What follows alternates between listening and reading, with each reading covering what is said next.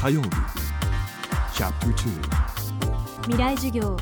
月曜から木曜のこの時間ラジオを教壇にして開かれる未来のための公開授業です。政治経済科学思想言論文化。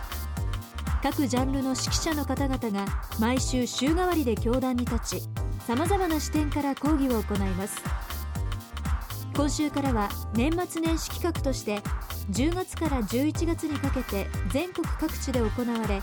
11月3日と5日に放送した FM フェスティバル2011未来授業明日の日本人たちへの講義の模様をダイジェストでお届けしています。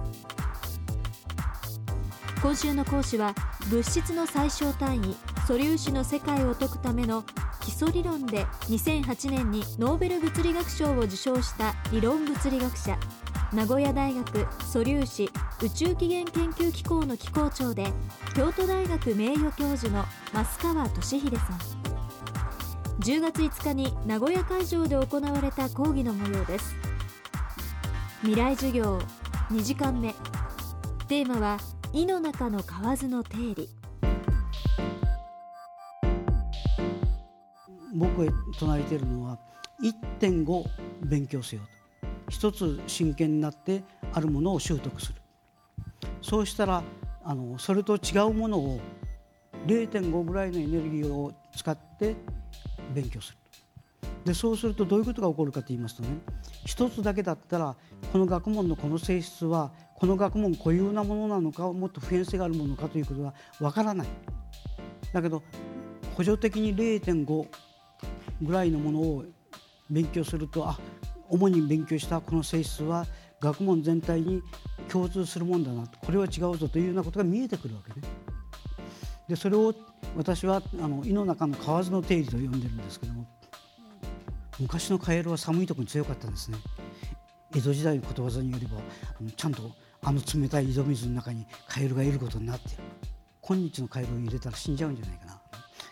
だらしかなくなってるからだけどまあそれはいることにしてください。だからカエルを井の中井戸の中から捕まえてで井戸の横に置いてやる。どういうことが起こるか。あ確かに今まで自分はねあの1メートル四方ぐらいのところが世界だと思っていた。しかし外に出てきてみると1メートル平方の世界と違うものがあるぞということに気が付く。これはまあ胃の中の蛙大会を知らずというそのままですね。でしかし